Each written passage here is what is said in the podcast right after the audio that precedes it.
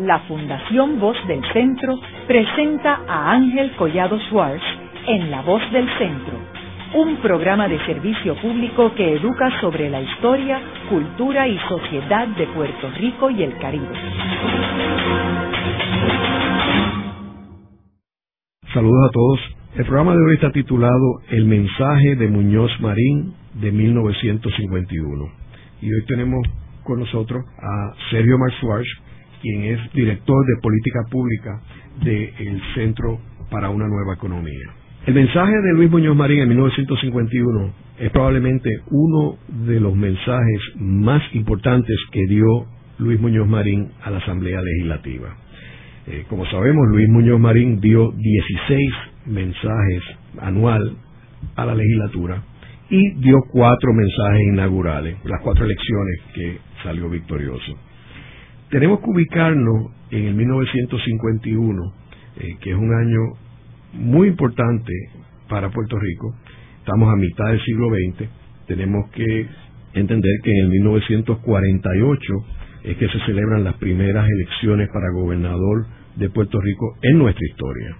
Eh, nunca bajo los españoles o bajo los estadounidenses en el siglo XX. Tuvimos una elección para gobernador de Puerto Rico. Siempre era nombrado o por la corona de España o por el presidente de Estados Unidos. Así que Muñoz Marín sale electo gobernador en 1948. Él había sido electo presidente del Senado en el 1940, había asumido la presidencia en 1941, eh, así que en el 48 él termina su presidencia del Senado y eh, asume la gobernación en 49, luego de ser electo en 48. Vemos también que en el 1950, en Puerto Rico, tenemos la revolución de 1950, que hizo primera plana en todos los periódicos, particularmente cuando la revolución de 1950 llegó a la Casa Blanca o la Blair House, cuando se trató de matar al presidente Harry S. Truman. Eso eh, llevó a que se implementara la ley de la mordaza y se eh, criminalizara el, movimiento independentista en Puerto Rico y no solamente Pedro Albizu Campos fue encarcelado, sino el liderato del Partido Nacionalista. Así que en ese escenario es que se da este discurso y en términos internacionales el evento más importante era que la Guerra Fría eh, se había expandido de una guerra que estaba limitada al continente europeo a el continente asiático, eh, ya que surge la guerra de Corea, eh, cuando las tropas de Corea del Norte invaden al Corea del Sur y las Naciones Unidas intervienen aprovechándose de que la Unión Soviética se ausentó de una reunión del Comité Nacional de Seguridad, eh, el Consejo de Seguridad de las Naciones Unidas. Se había sentado la Unión Soviética y entonces se aprobó una resolución de eh, asignar tropas de las Naciones Unidas en Corea.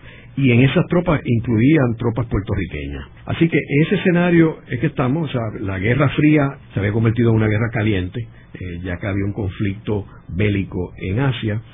Y en Puerto Rico, eso, aparte de los soldados que estaban en la guerra, pues no había eh, mayor actividad en términos de la Guerra Fría y Puerto Rico estaba en un momento eh, de ebullición económica. En ese contexto, eh, Sergio, me gustaría que nos hablara la primera parte de este mensaje de Muñoz Marín, que él hace un recuento de esos primeros 10 años en cual el Partido Popular Democrático ha controlado la legislatura. Gracias Ángel por la oportunidad. yo creo que es importante de entrada mencionar que eh, gran parte de lo que se logra en términos económicos, y, vamos a entrar en el detalle más adelante sobre lo que menciona Muñoz en el discurso, eh, se debe a una serie de instituciones que se crearon a principios de los años 40, en una coyuntura de factores que se dieron también a principios de, 1940. El gobierno de Puerto Rico fue ayudado grandemente, irónicamente, por el gasto del gobierno federal durante la Segunda Guerra Mundial, tanto gasto militar como eh, lo que se devolvía por las exportaciones de ron a Estados Unidos, lo cual pues aumentó significativamente También eh, los programas del nuevo trato todavía están en gran parte vigentes, eh, lo cual eh, ayudó a Muñoz y se da la coyuntura entonces de tener una mayoría, aunque exigua, pero mayoría del Partido Popular, que era un partido entonces pues reformista, de, vanguardia, de avanzada, con el nombramiento del gobernador Tocqueville en, septiembre de 1941. Esa conjunción pues eh, ayuda a Puerto Rico a empezar a trazar una ruta de desarrollo económico basada primero en una serie de instituciones gubernamentales que se crean mayormente por las ideas y, el análisis del gobernador Tocqueville. Estamos hablando de la Junta Planes, estamos hablando del negociado de presupuesto, la primera oficina de estadísticas de Puerto Rico, el Banco de Fomento Inicial que se, se fundó en 1942, la Compañía de Fomento que se crea también en 1942 y la idea inicial era que el gobierno funcionara entonces como un propulsor, un motor principal de la economía para acopiar capital, crecer el acervo de capital de Puerto Rico, ser en cierta manera incubador de industria para Puerto Rico, como lo fue Fomento por varios años al principio, con la compañía de cemento, la compañía de zapatos, la compañía de cristal, la compañía de, de cartón, etcétera. Ya para la época que Muñoz está hablando, pues eh, que es principios de 1951, se empiezan a ver los resultados de, ese programa de, modernización e industrialización. El producto, el, ingreso de Puerto Rico se duplica eh, en esa década, lo cual es algo impresionante en 10 años, eh, de 1940 a 1950, eh, la productividad por trabajador, según las estadísticas que cita el propio Muñoz, aumentó alrededor de 4% por año, lo cual es algo impresionante verdaderamente en cualquier país en vías en desarrollo. Sin embargo, Muñoz eh, está muy consciente de que se han quedado algunas cosas en el tintero y él dice, si, hubiéramos sabido lo que sabemos hoy cuando empezamos, pues tal vez no hubiéramos cometido algunos de los errores que se cometieron. Él está muy consciente, primero que nada, de que aunque el, el empleo ha aumentado, también eh, existe todavía mucha miseria en Puerto Rico. Está muy consciente también, y a mí me estuvo esto muy interesante porque lo admite eh, de una manera muy franca, de que si no llega a ser por la emigración de miles de puertorriqueños, eh, el desempleo en Puerto Rico hubiera sido aún mayor. Y entonces, pues, lo que él dice es para los próximos 10 años, lo cual ya es algo interesante, ya está mirando entonces a un plan de 10 años, eh, menciona que se, eh, se va a utilizar como base el estudio de un economista muy famoso, Harvey Perloff, eh, que llega a Puerto Rico a través del Centro de Investigaciones Sociales de la Universidad de Puerto Rico, que en los años 50 fue uno de los grandes centros de investigación académica en Estados Unidos sobre el tema de desarrollo económico. Eh, por ese centro pasaron algunos de las mentes más privilegiadas del siglo XX en términos de desarrollo económico, en sociología, antropología. Estamos hablando de personas como este, Kenneth Galbraith, que pasó por allí, eh, el mismo Arthur Lewis estuvo algún tiempo, eh, Harvey Perloff, este, entre otros. Eh, Sidney Mintz estuvo también asociado en algún, en algún momento a, las investigaciones que, que, fomentó el centro. Y pues el estudio que hace Harvey Perloff eh, sirve de guía entonces para Muñoz y lo empieza a presentar, aunque él mismo dice que no está 100% de acuerdo con todo lo que está ahí, lo dice de una manera muy diplomática, pero él dice la base para nuestros próximos 10 años se va a basar en este estudio. Harvey Perloff en aquel entonces era un profesor de economía en la Universidad de Chicago, eh, una universidad muy prominente en Estados Unidos. Eh, interesantemente, se conoce más su trabajo como planificador que como economista. Él eventualmente eh, se muda de universidad a la Universidad de UCLA, la Universidad de California en Los Ángeles, en 1968 Allí fue el director del Departamento de Planificación Urbana y Arquitectura, interesantemente de ambas cosas, hasta que fallece en 1983 a la edad de 68 años de, un ataque al corazón. Y fue una persona que estuvo muy envuelta también eh, además de su trabajo en Puerto Rico, pues trabajó en el programa de la Alianza del Progreso eh, de John F. Kennedy. Él formaba parte de este comité que se llamaba el Comité de los Nueve, que se encargaba de revisar a nombre de la Alianza del Progreso pues distintas propuestas de desarrollo económico para eh, otros países de América Latina. O sea que su influencia no, no se puede subestimar eh, en la política pública de los años 50 en Puerto Rico y él, tenía pues una preferencia muy particular sobre cómo crecer la economía, cómo atraer capital de fuera de Puerto Rico, cómo se debería desarrollar eh, la economía de Puerto Rico.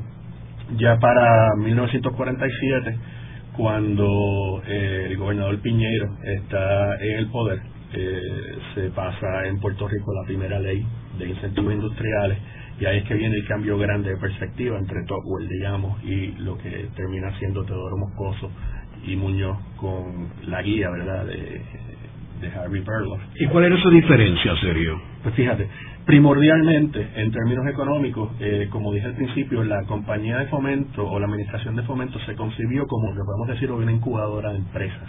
Estas eran empresas del gobierno, empresas estatales que se dedicaban a producir localmente eh, productos como zapatos, eh, vidrio para crear botellas para la industria del ron, reciclar papel para, y cartón para hacer cajas, la compañía de cemento, que eventualmente se convierte en la Puerto Rico Cemento cuando, cuando se vende. Y ahí está Puerto Rico Iron, Puerto Rico Glass.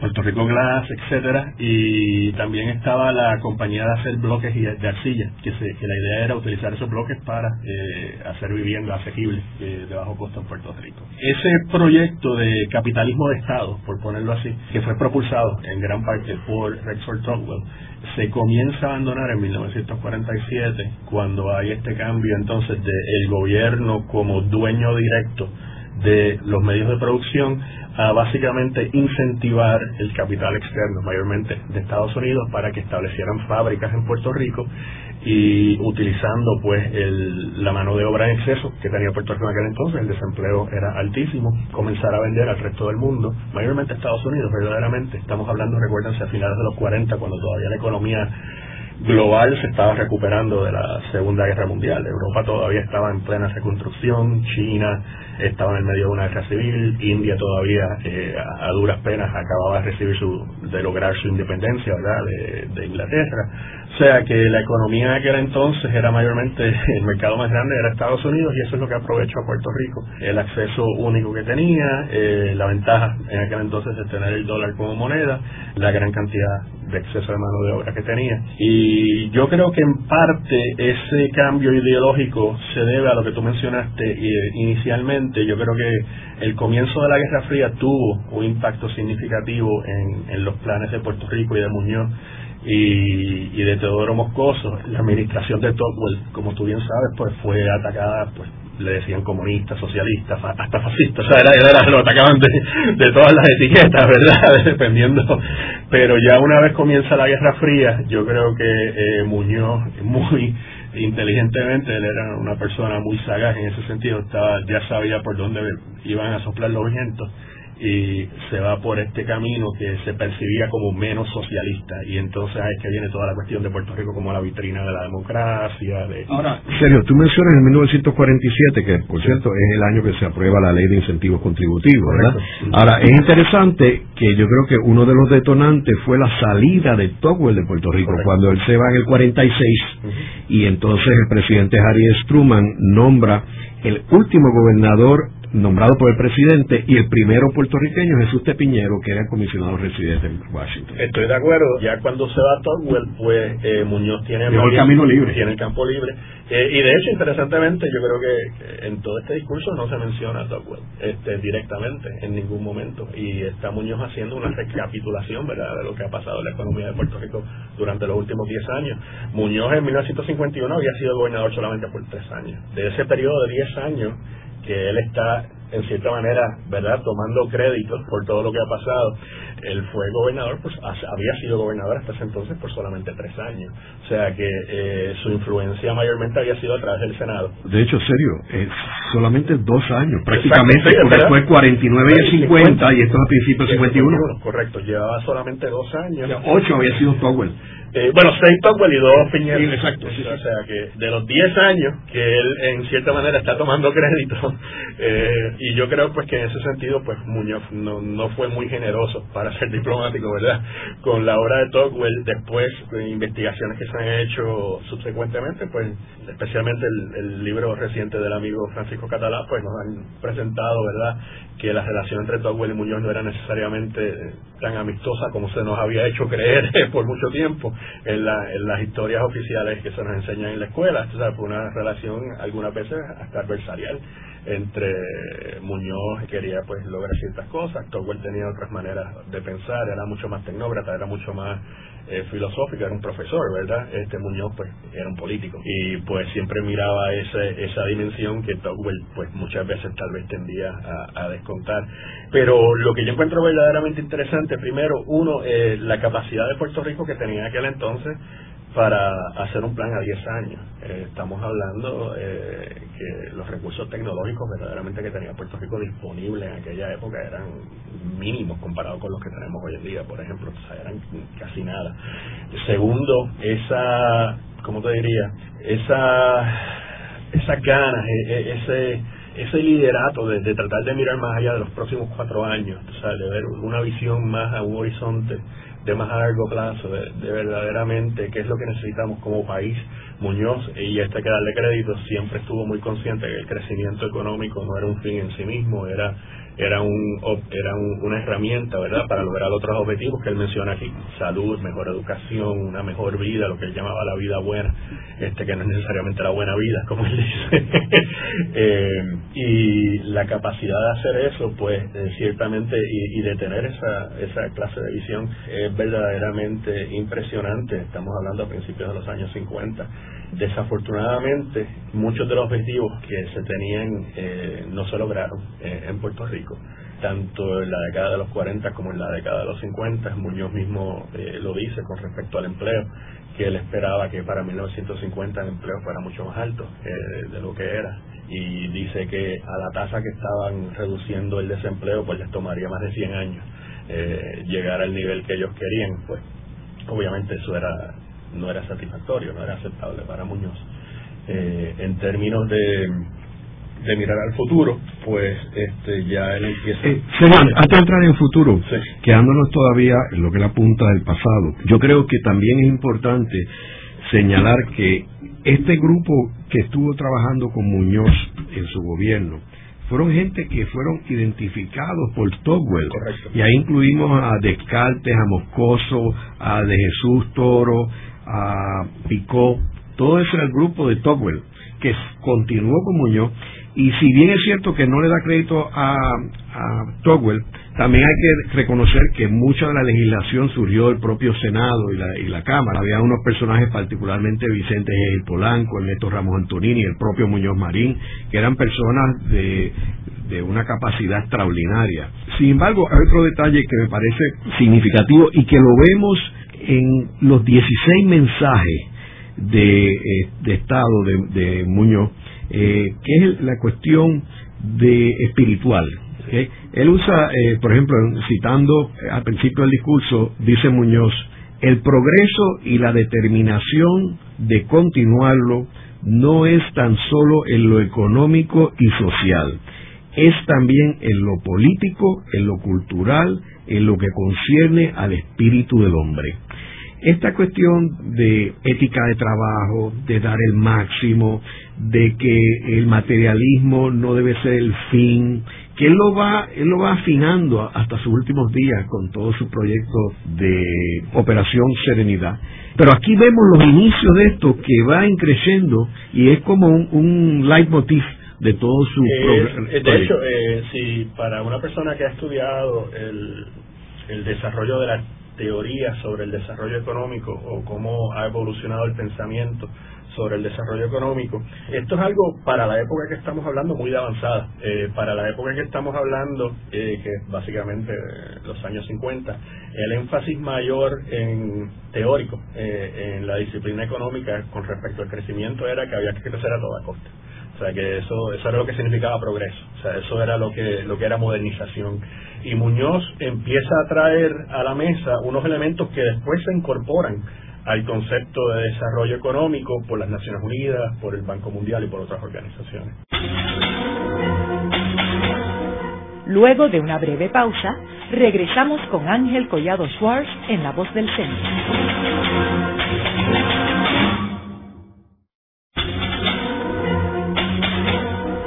Regresamos con Ángel Collado Schwartz en La Voz del Centro.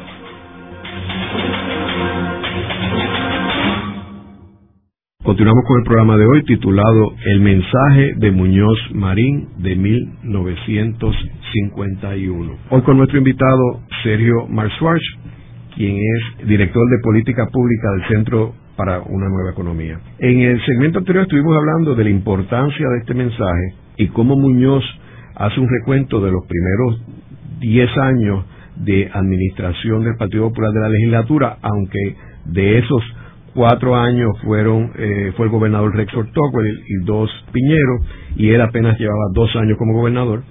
Y él hace un recuento de esos diez años. Y en la segunda parte habla sobre el futuro de Puerto Rico, los próximos diez años. Hablamos de que este mensaje es uno de avanzada porque tiene unos aspectos sociales, de calidad de vida, culturales, que no es un elemento usual en discursos de esta naturaleza. Por ejemplo, en mis clases en el Centro de Estudio Avanzado o en la Escuela de Derecho de la Universidad, nosotros discutimos los mensajes al país del gobernador y del presidente de Estados Unidos. Y durante todos estos periodos de la, de la Guerra Fría, de Truman, Eisenhower y Kennedy. Y uno ve que los discursos de Muñoz son mucho más de avanzada que los de los presidentes de los Estados Unidos. Los de los presidentes de Estados Unidos son más pragmáticos y la Guerra Fría y lo que estaban haciendo.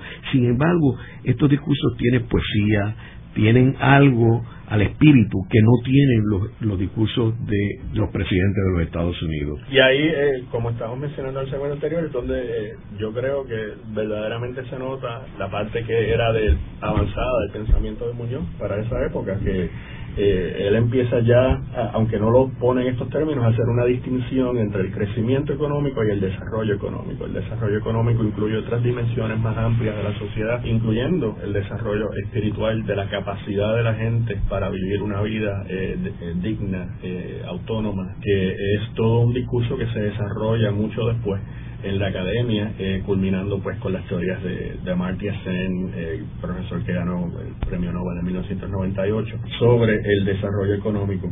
También es bien importante eh, mencionar que eh, ya la capacidad de los puertorriqueños, Muñoz resalta mucho la capacidad de los puertorriqueños de tomar las riendas, aunque se menciona el estudio de Harvard Perloff, se menciona también que la labor de implementar o, o de llevar a cabo eh, las recomendaciones del estudio pues estarán a cargo de un economista puertorriqueño, Cándido Oliveras, eh, y de todo su equipo de personas mayormente y en su mayoría todos puertorriqueños, casi todos los que estaban en el gobierno lo cual pues ya nos, da otra perspectiva, ¿verdad?, del potencial que Muñoz está identificando en los puertorriqueños para ser guías, por lo menos, de su proceso de desarrollo. Ahora, Sergio, hay unas diferencias también importantes entre Perloff y Togwell. Creo yo, por ejemplo, como el énfasis a la agricultura, que Togwell le da mucho énfasis a la agricultura, y segundo, al desarrollo del capital local, eh, que Togwell entendía que poner tanto énfasis en traer eh, capital extranjero era peligroso porque ese capital después podía irse de Puerto Rico, mientras que el capital local se quedaba en Puerto Rico. Sí, no, eso es correcto. Y de hecho eso es un debate que todavía está sucediendo alrededor del mundo, eh, la dependencia de capital extranjero versus capital local en distintas economías.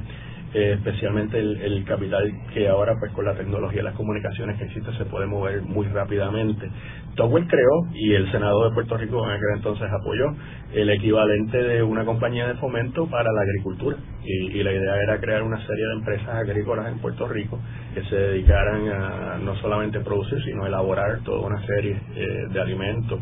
Esa parte eh, del plan de desarrollo se abandona en parte porque Tocqueville deja de ser gobernador eh, al entrar eh, Muñoz, aunque Muñoz sí enfatizaba el desarrollo económico del sector agrícola en Puerto Rico y la mayoría de los modelos económicos que estaban vigentes en aquella época, ninguno de esos modelos abogaba por abandonar completamente el sector agrícola, sino modernizarlo, aumentar su productividad y mantenerlo como un reducto de, de actividad económica como es hoy en día en la gran en la vasta mayoría de los países avanzados. Ahí yo creo que el personaje que más tuvo que ver fue eh, Teodoro Moscoso, que yo creo que él verdaderamente tenía una visión muy diferente en términos de, de crear el capital local, él enfocaba mucho más bien el traer a convertir a Puerto Rico en un centro de inversión internacional y es interesante en el, en el libro de Catalá, Catalá cita a Teodoro Moscoso, a su vez entrevistado por Alex W. Maldonado, diciendo, y cito, la agricultura no se abandonó, sino que se mató con amabilidad. Eh, fue lo que dice Teodoro Moscoso, lo cual, pues, eh, mirando hacia atrás, pues, eh, fue un error estratégico, no solamente desde el punto de vista económico, sino desde el punto de vista de seguridad alimentaria de Puerto Rico. Como dije anteriormente, todos los países desarrollados, en mayor o menor grado, eh, protegen y mantienen un sector agrícola. Y de hecho se identifica muchas veces el sector agrícola con un elemento cultural nacional, por ejemplo, los vinos en Francia, eh, se consideran parte de la cultura, ¿verdad? esos alimentos que se producen. De hecho, Teodoro Moscoso, al final de su vida, vivió angustiado y atormentado por esto. Y yo recuerdo haber discutido esto con él. Y él así me lo, me lo expresó, de que ese había sido un gran error de él y si vemos su último, sus últimos años de vida, que fue presidente de la Junta del Banco de Santander, en ese periodo se aprobaron la mayor cantidad de préstamos agrícolas y fue impulsado por él. Yo te diría que eso fue uno mirando, ¿verdad? Ya con la ventaja que uno tiene de 60 años de análisis, porque también hay que ser justo, ¿verdad? Nosotros, yo, no estuve allí, no tuve que tomar las decisiones con las limitaciones de información y de incertidumbre que las tuvieron que tomar ellos pero mirando hacia atrás, pues sí, obviamente fue, fue uno de los grandes errores y, y aunque como dije anteriormente, todos los modelos económicos vislumbraban una reducción en el empleo agrícola eh, mientras la economía se industrializaba, ningún modelo visualizaba el abandono casi total, que es lo que ha pasado en Puerto Rico de la agricultura, sino al contrario, que se invirtiera para hacer una agricultura más intensiva en capital, que aunque empleara menos gente, eh, siguiera produciendo o la misma cantidad o tal vez hasta más por el insumo nuevo de capital, que es lo que vemos en Estados Unidos básicamente ahora, o sea, un sector agrícola gigante que produce miles de cientos de toneladas de, distintos alimentos, claro que emplea relativamente poca gente. Eh, y eso es lo mismo que vemos en Europa. Eh, la la Unión Europea tiene una serie de subsidios enormes para los agricultores en, los 27 países que forman parte de la Unión Europea. O sea que ningún país verdaderamente abandonó eso. Y yo creo que la intención de Muñoz no era verdaderamente abandonarlo, por lo menos se, eh, eh, en este discurso él habla de, seguir enfatizando algunos eh, alguna actividad agrícola, pero eventualmente yo creo que en esa pugna burocrática acabó dominando la visión de Teodoro Moscoso.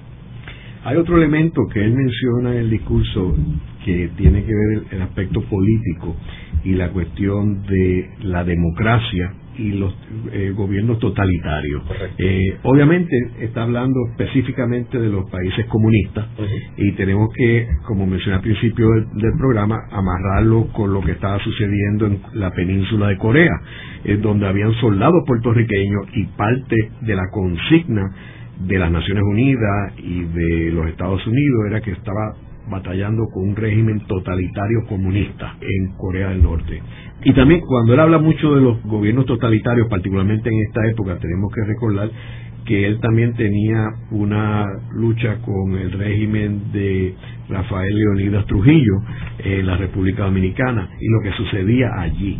Eh, así que él era un gran crítico de Trujillo, eh, así que era un elemento importante de lo que estaba sucediendo en la zona caribeña. Eh, también es importante que cuando él habla de la economía, él incluye en, varios de los, de los subtemas del discurso lo que ha sucedido con la educación, con la salud, con la vivienda. ¿Quieres hablarnos un poco sobre eso? Sí, yo creo que es muy importante porque eh, Muñoz siempre, eh, como mencioné anteriormente, eh, la visión que tenía de la economía es que era una herramienta, era, era un instrumento para lograr otros objetivos, específicamente pues aumentar la educación, los niveles de salud. Se menciona específicamente en el discurso que se había aumentado el porciento de niños que que estaban eh, atendiendo la escuela, lo, lo cual de 49% a 62%, lo cual es un aumento significativo. Eh, en aquel entonces tenemos que acordarnos, que muchas veces muchos pueblos no tenían escuelas, muchos pueblos no tenían maestros, como tú bien sabes, la Universidad de Puerto Rico se funda como una escuela para, eh, eh, inicialmente, para entrenar maestros. No teníamos las 1.500 escuelas que tenemos hoy, los 40.000 maestros, ¿verdad? Él enfatizaba que, pues, eh, en la medida en que el gobierno tuviera los recursos adicionales como producto de esa, de esa economía robusta, pues se debería invertir en, en estas áreas. Habla sobre unos avances significativos en, en la salud. Estamos hablando de una reducción en la mortalidad de casi 50%, de 18 muertes por cada mil a básicamente 9 por cada mil, lo que lo ponía básicamente al nivel de Estados Unidos. Reducciones significativas también en los casos de malaria, en en los casos de tuberculosis, que pues el, al Puerto Rico de hoy esto suena como algo casi, ¿verdad?, este, el pasado lejano, pero que en aquel entonces eran problemas de salud pública muy importantes. Eh, o sea que él siempre estuvo muy pendiente de cómo era necesario utilizar la economía y el, y el excedente económico para hacer estas inversiones en mejorar la calidad de vida. También se pasaron una serie de medidas para proteger a los trabajadores durante los años 40, que él consideraba muy importante, términos de las madres obreras, eh, los jornales mínimos para los empleados. En aquel entonces Puerto Rico pues tenía eh, la flexibilidad para, para poner los salarios mínimos de acuerdo a las distintas industrias y se utilizaba esa herramienta eh, dependiendo de la industria para aumentar los salarios en las industrias más productivas y mantenerlos algo más bajos en las que eran menos productivas. O sea que algo interesante también menciona eh, que había que cambiar todo el sistema contributivo, que es un tema que nos persigue hasta el día de hoy. Eh, él, él habla de hacer unos cambios significativos a cómo se, se se cobraban los impuestos a la propiedad, cómo se cobraban algunos impuestos al ingreso y cómo se deberían utilizar esos recursos para lo que él llamaba la, la batalla de la producción ya dándose cuenta eh, de que la guerra de Corea iba a implicar pues una serie de restricciones a los materiales que él iba a tener disponible, al, gasto federal en Puerto Rico, etcétera. Hay otro elemento que tú mencionaste en el primer segmento, serio, que yo creo que es muy interesante, es la cuestión del aumento en la población. Cuando él dice que en Puerto Rico nacen anualmente alrededor de 40 personas por cada mil habitantes, mientras que en Estados Unidos nacen alrededor de 22 por cada mil.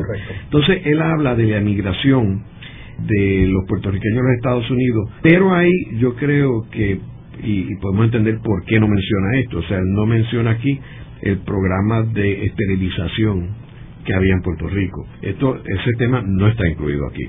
Y es obvio porque era un tema bastante controversial con la Iglesia Católica. Y también eh, no menciona de, o sea, él dice que se están yendo puertorriqueños, etcétera, pero no menciona que había una campaña agresiva para que se fueran, porque era una forma de mejorar las estadísticas de Puerto Rico.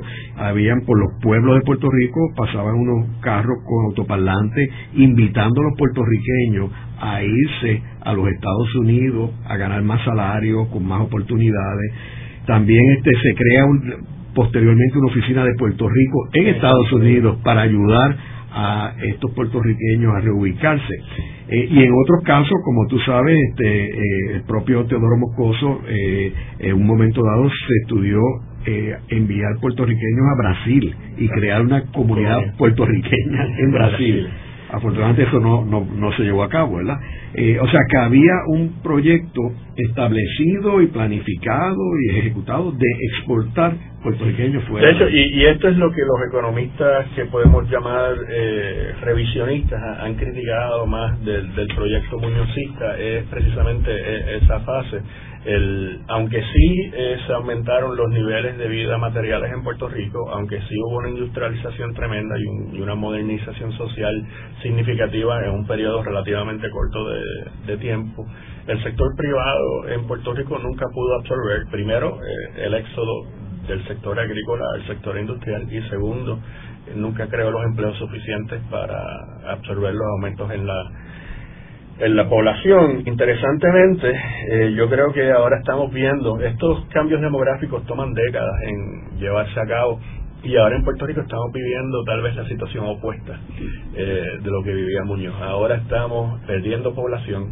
eh, no solamente por la migración, que ha vuelto a aumentar debido a la, a, la, situación económica durante los últimos 10 años, sino también las tasas de fertilidad en Puerto Rico han bajado a unos niveles donde ya no es suficiente para mantener la población a un nivel estable. O sea que las políticas que insistimos por 50 años, pues ahora eh, finalmente están eh, rindiendo unos frutos que no necesariamente eh, son buenos porque al unirse con la, migración tan grande que todavía ha, impulsado la recesión en la cual vivimos, pues estamos por primera vez perdiendo población en términos netos, lo cual tampoco es bueno para una economía. O sea que es interesante ver cómo ha cambiado eh, esa óptica, pero tienes toda la razón, el mismo Muñoz lo menciona, que de no haber sido por la migración, el número de desempleados hubiera aumentado en vez de haberse ligeramente reducido, a pesar del enorme aumento en la producción que ya señale.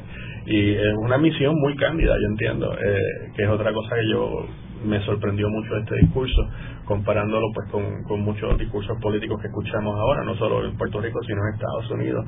Es la falta de ese spin, ¿verdad? De, de tratar de darle como que, mira, sí, pero no te lo dice así claramente, mira, este, de no haber sido por esto hubiera aumentado el desempleo, este, y te lo pone en blanco y negro, lo cual yo creo que es muy honesto, pero tienes toda la razón, eh, hace, hay unas omisiones, eh, hay unos silencios, ¿verdad?, muy importantes en, con respecto a ese tema sí. sobre la población. Y debemos recordar que no era un caso único, porque si bien en Europa se fomentaba que aumentara la población porque habían pasado por una guerra devastadora y habían perdido una cantidad particularmente de hombres en la guerra. Eh, en China, Mao Zedong, uno de los elementos clave de su revolución fue haber limitado el tamaño de la familia. Eh, si, no, si no hubiera hecho eso, probablemente no hubiera tenido el éxito tan rápido que tuvieron bajo el régimen de Deng. Pero ahora China también está confrontando parte de ese problema al haber limitado eh, el número a un niño por familia, a un hijo por familia eh, China entonces tiene una estructura poblacional mucho más avejentada de lo que debería tener un país que está en la etapa de desarrollo que está China, eh, lo cual presenta una serie de problemas también para, para el futuro.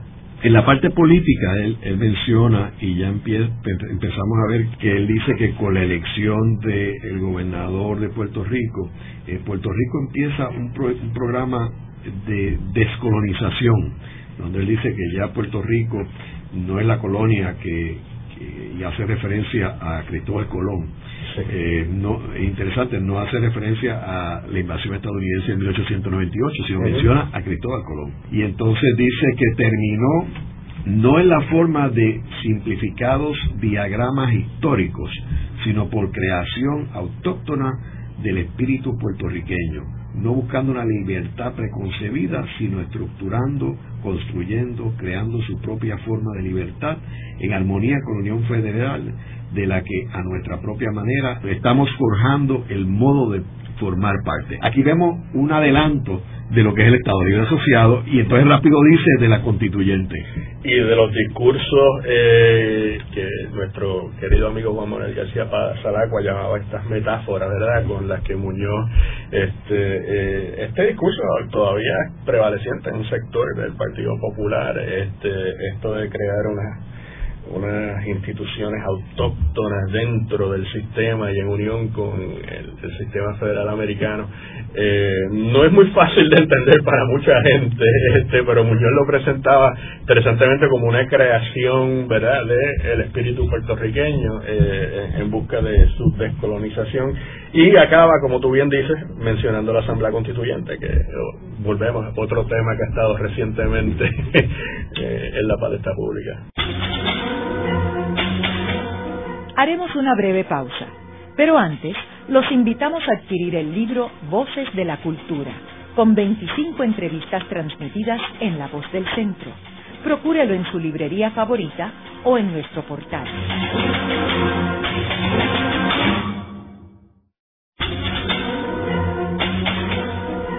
Están escuchando a Ángel Collado Schwartz en La Voz del Centro ahora pueden accesar a toda hora y desde cualquier lugar la colección completa de un centenar de programas transmitidos por la voz del centro mediante nuestro portal www.vozdelcentro.org.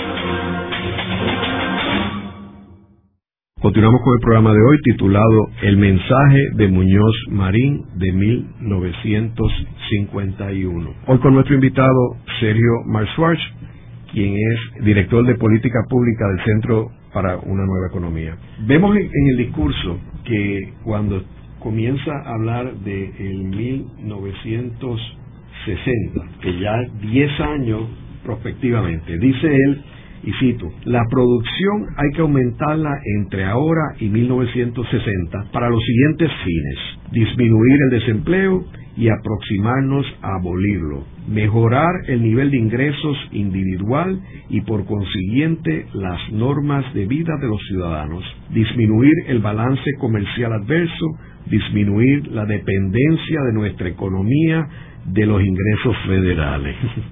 Sergio, ¿quieres comentarme sobre ese objetivo? Eh, eh, verdaderamente, pues Muñoz ya tenía muy claro cuáles eran los objetivos económicos que quería lograr y era básicamente pues generar una capacidad productiva, un tejido productivo local puertorriqueño que, que no solamente lograra estos objetivos de aumentar el, el empleo, aumentar el ingreso, sino que también que por otro lado, como consecuencia llevar a Puerto Rico a depender menos de eh, los fondos federales que eh, Muñoz pues estaba muy consciente de que los ingresos federales pues fluctuaban muchísimo especialmente en esta época de la Guerra Fría. Es impresionante sin embargo cuando él habla de disminuir el desempleo y aproximarnos a abolirlo él hablaba de en párrafo más arriba en el mismo discurso de reducirlo de 13 a 5%, eh, lo cual era un, objetivo verdaderamente loable.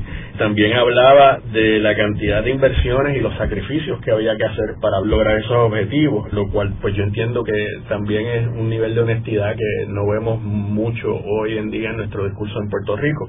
En una parte él dice que para lograr esta reducción en el desempleo, es necesario pues canalizar una alta proporción de nuestro ingreso hacia la inversión, lo cual es lo, que te recomendaría ¿verdad? cualquier economista.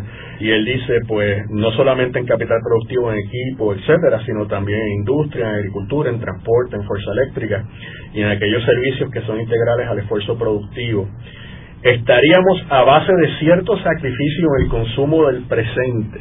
Mira cómo lo pone a base de cierto sacrificio en el consumo del presente, diciendo, si dejamos de consumir un poquito hoy, estaríamos propinándole un golpe gigantesco a la pobreza extrema en el futuro cercano.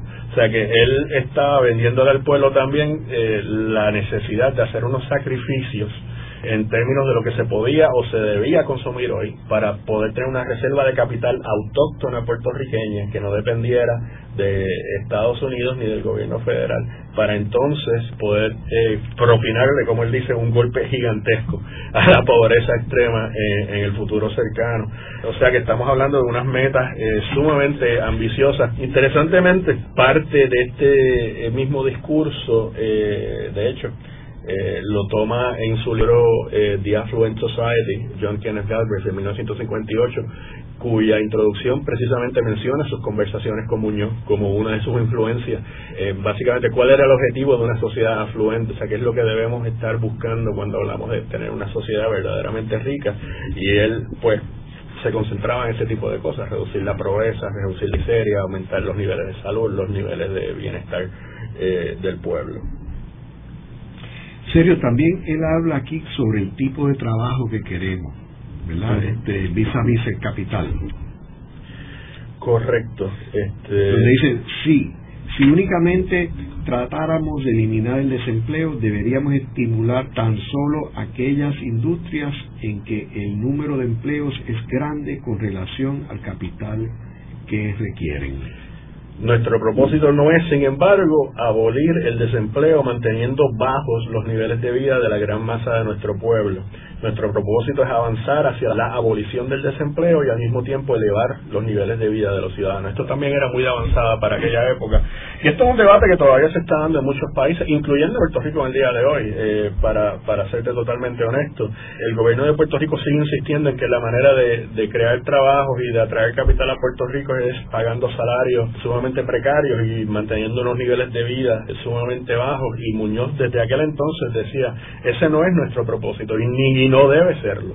Este, lo que debemos buscar es precisamente aumentar el nivel de vida de nuestros empleados, reducir el desempleo y a la misma vez tratar de generar verdad esa capacidad productiva local que nos ayuda a llegar ahí. Él también estaba muy consciente de que eso era muy difícil. Él lo hizo un poco más adelante. Naturalmente nadie espera que estos propósitos puedan ejecutarse con precisión y proporción matemáticas. Es evidente que no rechazaríamos mañana el establecimiento de una industria pesada, ni nos opondríamos al aproximarnos al 1960 al de una industria liviana. Él ya estaba también comenzando a prever el cambio que eventualmente se dio de las industrias livianas en Puerto Rico debido a los aumentos en, los salarios y los jornales a las industrias pesadas que pues acabó siendo primeramente todo lo de las petroquímicas y eventualmente pues la producción de equipo electrónico, computadoras, etcétera. Aquí también él menciona eh, el elemento de la emergencia que surge en Estados Unidos. Obviamente, él se refiere aquí en parte a la guerra de Corea y el envolvimiento de Estados Unidos en la guerra de Corea. Tenemos que señalar aquí que en aquel momento eh, se discutía la posibilidad de una tercera guerra mundial, particularmente al China convertirse en un país comunista e incorporarse en la guerra de Corea, eh, pues se hablaba mucho de esa posibilidad y que Estados Unidos estaba empezando a militarizarse en términos de defensa y de ofensa. Y entonces él habla aquí del mercado negro y que Puerto Rico tiene que batallar ese mercado negro que se da en situaciones de emergencia. Eh, y habla de la defensa civil, que debe este, los voluntarios de defensa civil proteger a los puertorriqueños que yo creo que esto tiene una actualidad con la corrupción. ¿Tú no dirías, Sergio? Tiene cierta correspondencia, sí, es verdad, y con la economía informal en Puerto Rico, eh, que, todavía es muy grande. Es interesante el lenguaje que usa Muñoz, es bastante fuerte. Él dice que eh, eh, los que operan en el mercado negro son igual que pandillas de guerrilleros enemigos y no se merecen ni de los ciudadanos, ni de la prensa, ni de los tribunales de justicia más consideraciones que las que pueda merecer cualquier saboteador totalitario, cualquier guerrillero enemigo suelto entre nosotros, o sea que los clasificaba como un, un enemigo eh, del pueblo de Puerto Rico. Y es interesante porque él está muy consciente un poco más arriba en ese mismo en esa misma página él, él menciona la incierta situación que oscila la paz del mundo y él dice esto debe ser un aliciente para que Puerto Rico se apure eh, en términos de las cosas que tenemos que hacer, mucho del equipo y el material que se necesita para las fábricas, para la inversión, para el crecimiento económico, puede ser que Estados Unidos eh, lo necesite para propósitos de defensa y, y no los tengamos disponibles. También quisiera mencionar, Ángel, antes de que se nos acabe el tiempo, algo que yo encontré muy interesante, y yo creo que esta es la única referencia, tal vez, aunque indirecta, al gobernador Tocqueville. Él dice que durante estos 10 años nos equivocamos algunas veces por exceso de fe en nuestros propósitos. Y habla de lo importante que es llevar a cabo experimentos, eh, que los gobernantes estén dispuestos a tomarse riesgos eh, con políticas públicas no necesariamente ortodoxas, no necesariamente si con garantías de que vamos a, salir bien. La experimentación en la forma de atacar nuestros problemas, eh, que tanto se criticó en los comienzos de la anterior década, ha probado ser uno de nuestros eficaces instrumentos para el progreso que hemos logrado. Él ahí es donde hace referencia a Tocqueville. A Tocqueville se le criticó mucho que él experimentaba mucho con distintas cosas y eso pues también se le criticó mucho a Franklin D. Roosevelt que eh, se dedicó a experimentar con distintas... Eh, esa capacidad y disposición de experimentar del gobierno tomarse estos riesgos con políticas públicas está casi ausente, por no decirte eliminada por completo en el gobierno de Puerto Rico. Eh, es algo que debemos volver a mirar. Esto viene también de las teorías de un economista que fue muy famoso en esta época, Albert Hirschman Luego de la pausa, continuamos con Ángel Collado Schwartz en La Voz del Centro.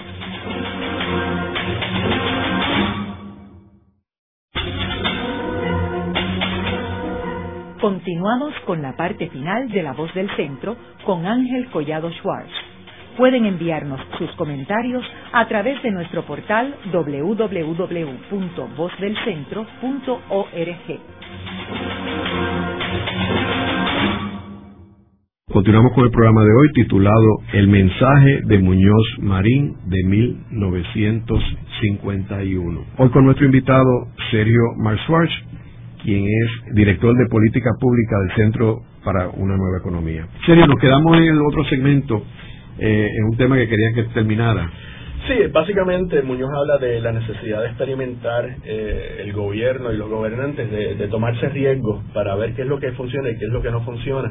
Y esto se basa, pues como estaba mencionando, en las teorías que había desarrollado Albert Hirschman, que era un economista eh, muy famoso, personaje sumamente interesante que peleó en la resistencia en contra de los nazis en Francia. Eh, al final de su vida, pues elaboró una serie de teorías donde él decía que la incertidumbre y la duda, en vez de ser elementos que generen precaución en los gobiernos deberían tener el efecto contrario. Te deberían liberar para tu poder entonces tomar acciones de política pública y experimentar.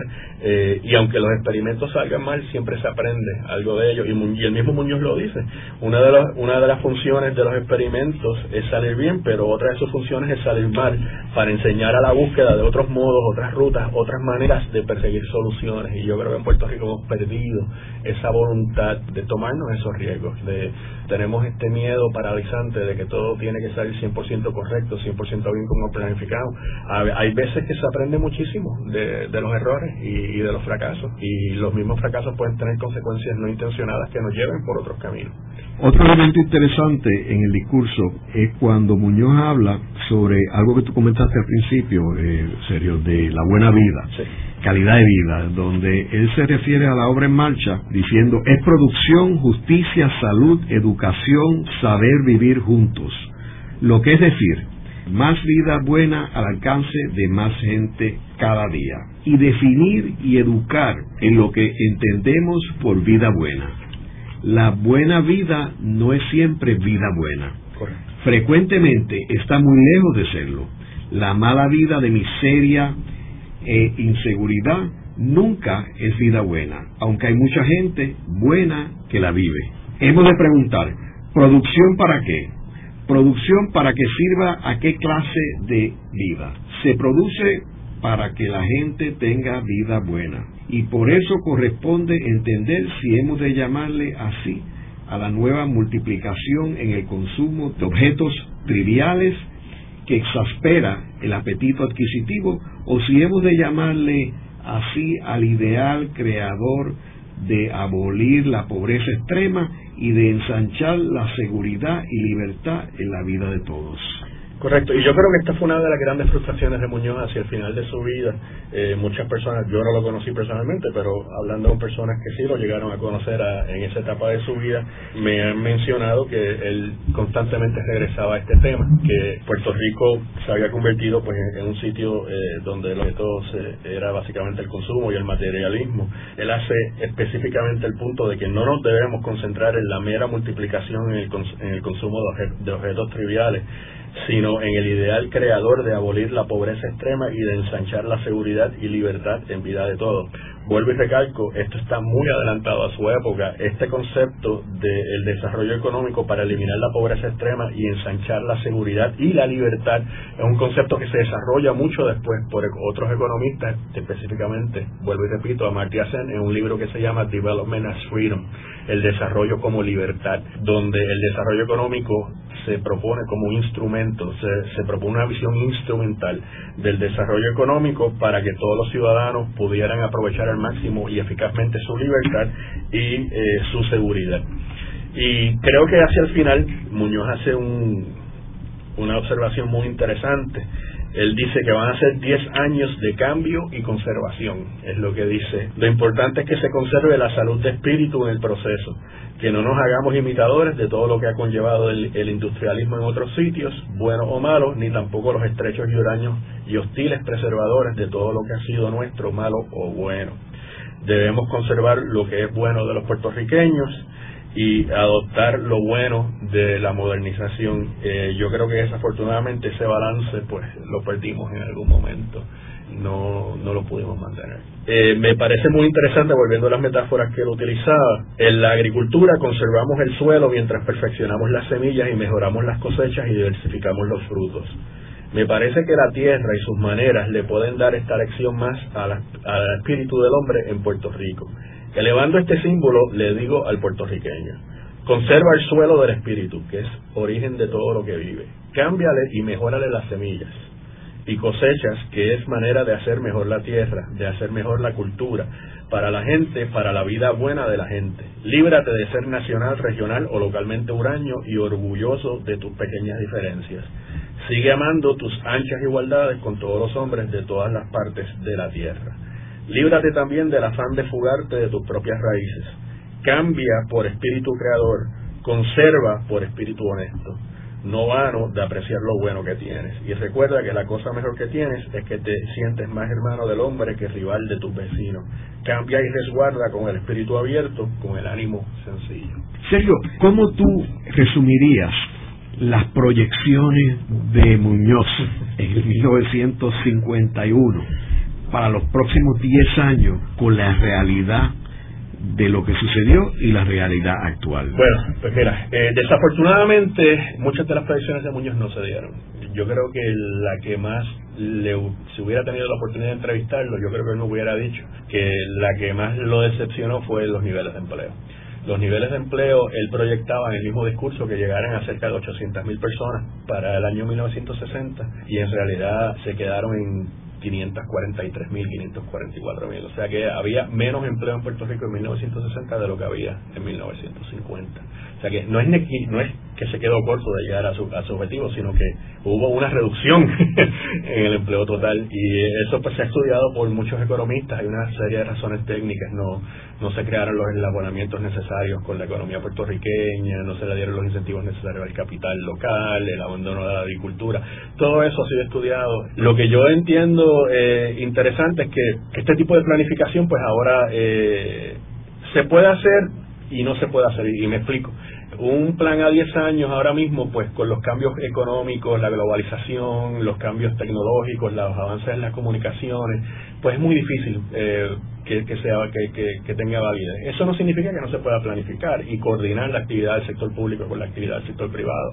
Muchos países, eh, especialmente en Europa occidental, eh, asociados mayormente con gobiernos de partidos de socialdemócratas o, o cristianodemócratas, han sido muy exitosos, presentando planes a tres a cinco años de cómo correr sus economías. Obviamente los países asiáticos que tienden a ser Singapur, China, son un poco más autoritarios, han tenido también algo de éxito, ¿verdad? En la implantación de programas a 5 o 7 años.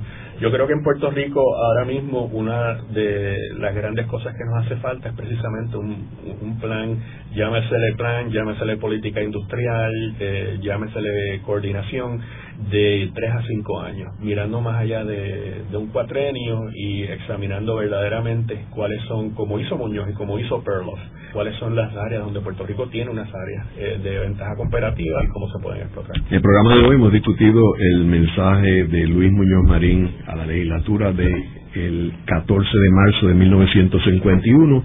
Vemos cómo Muñoz hace un recuento del desarrollo de Puerto Rico en los pasados 10 años, en los cuales el Partido Popular controlaba la legislatura desde 1941 hasta el 51, y hacia dónde debería dirigirse Puerto Rico en los próximos 10 años. Y yo creo que este es uno de los discursos más importantes de todos los discursos que dio Muñoz. Y cómo vemos que había un plan para futuro, eh, sea cinco años como sería ahora o diez en aquel momento, eh, el país sabía la dirección y cuáles eran las prioridades hacia donde nos trazábamos el futuro.